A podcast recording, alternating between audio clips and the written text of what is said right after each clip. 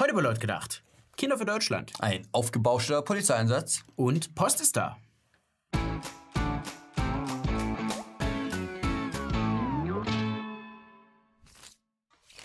Hallo YouTube, wir sind's, eure Lieblingssendung. Und uns gibt's nicht nur, aber auch wegen der Bürgerinitiative 1%. Die unterstützen uns schon seit Anfang an. Mega effektiv, mega gut, stehen uns mit Rat und Tat zur Seite. Wir finden das gut und wollen ein bisschen was zurückgeben. Deshalb rühren wir mal ein bisschen die Trommel für die neue Initiative bei 1%. Du kannst Fördermitglied werden. Wie das geht, das findest du hier in dem Link in der Beschreibung. Die Jungs und Mädels waren neulich auch hier im Studio, haben die Kamera auf uns drauf gehalten. Wir sind da in dem neuen Clip von denen mit drin. Also nicht wundern, wenn unsere Gesichter da auftauchen. Und ja, gegen Öffentlichkeit fördern, 1% unterstützen. Und jetzt geht's los. In Deutschland werden wieder mehr Kinder geboren. Das fünfte Jahr in Folge ist die Zahl der Geburten gestiegen. Im Jahr 2016 hatten wir 800.000 Kinder, die zur Welt gekommen sind. Es sind immerhin 7% mehr als im Vorjahr. Und so viele Neugeborene hatten wir das letzte Mal vor 20 Jahren. Und auch die Geburtenrate pro Frau ist gestiegen. 2016 lag die bei 1,6 Kindern. Das heißt, effektiv schrumpfen wir jetzt etwas langsamer als noch im letzten Jahr. Zwei Menschen sterben weg, 1,6 rücken nach.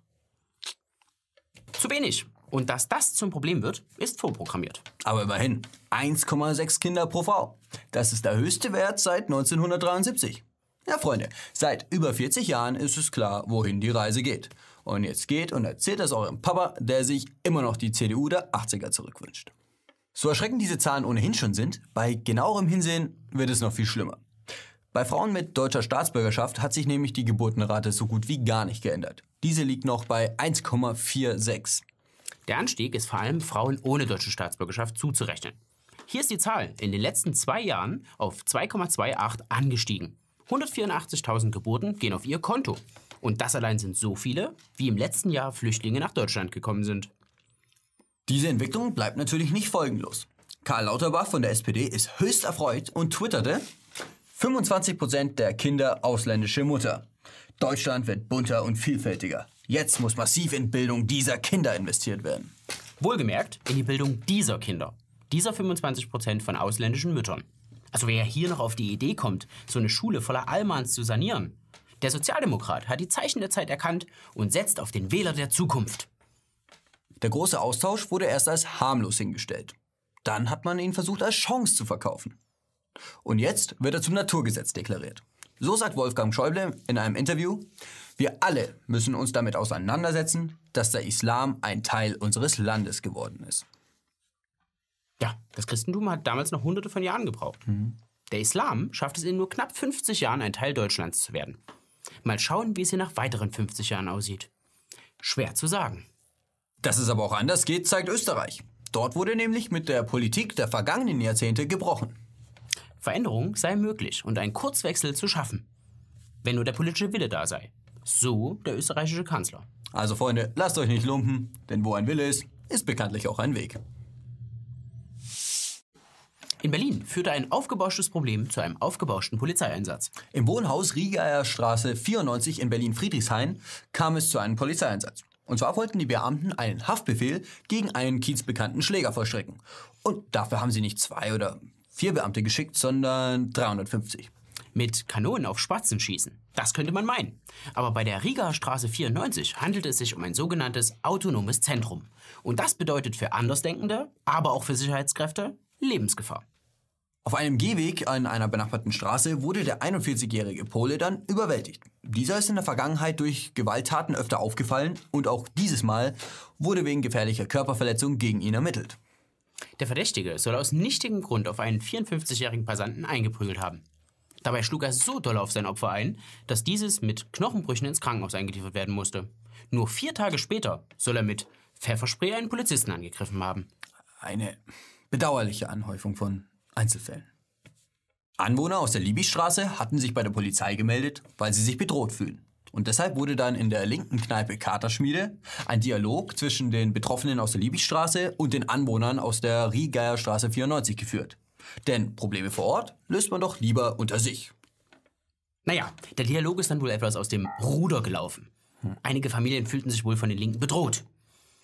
Ja, das war dann auch der Moment, wo sich die Polizei in den Dialog eingeklinkt hat. Aber nur für einen kurzen Moment. Dann haben sie sich auch wieder zurückgezogen. Denn wer mit den Hunden schläft, wacht mit Flöhen auf. Und die Reaktion ließ nicht lange auf sich warten.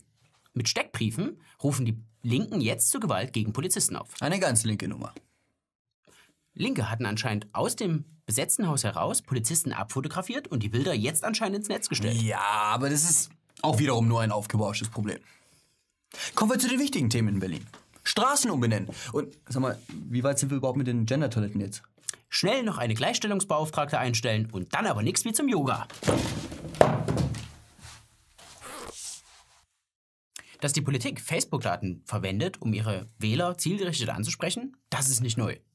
Alter, Wohnort, sexuelle Orientierung, all diese Daten hatte bereits Barack Obama verwendet, um seinen Wahlkampf zielgerichtet steuern zu können. Es ist auch seit Jahrzehnten üblich, dass man statistische Daten auswertet. Aber mit Facebook ist das Ganze einfacher geworden, weil die Nutzer ihre Daten freiwillig angeben. Und Facebook nimmt dann diese Daten und vermietet sie an Dritte. Zu Werbezwecken. Klar, die Betreiber von Facebook müssen ja auch von irgendwas leben.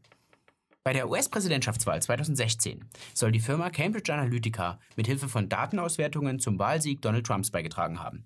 Mit gesammelten Facebook-Daten sollen Wähler im US-Wahlkampf direkt beeinflusst worden sein.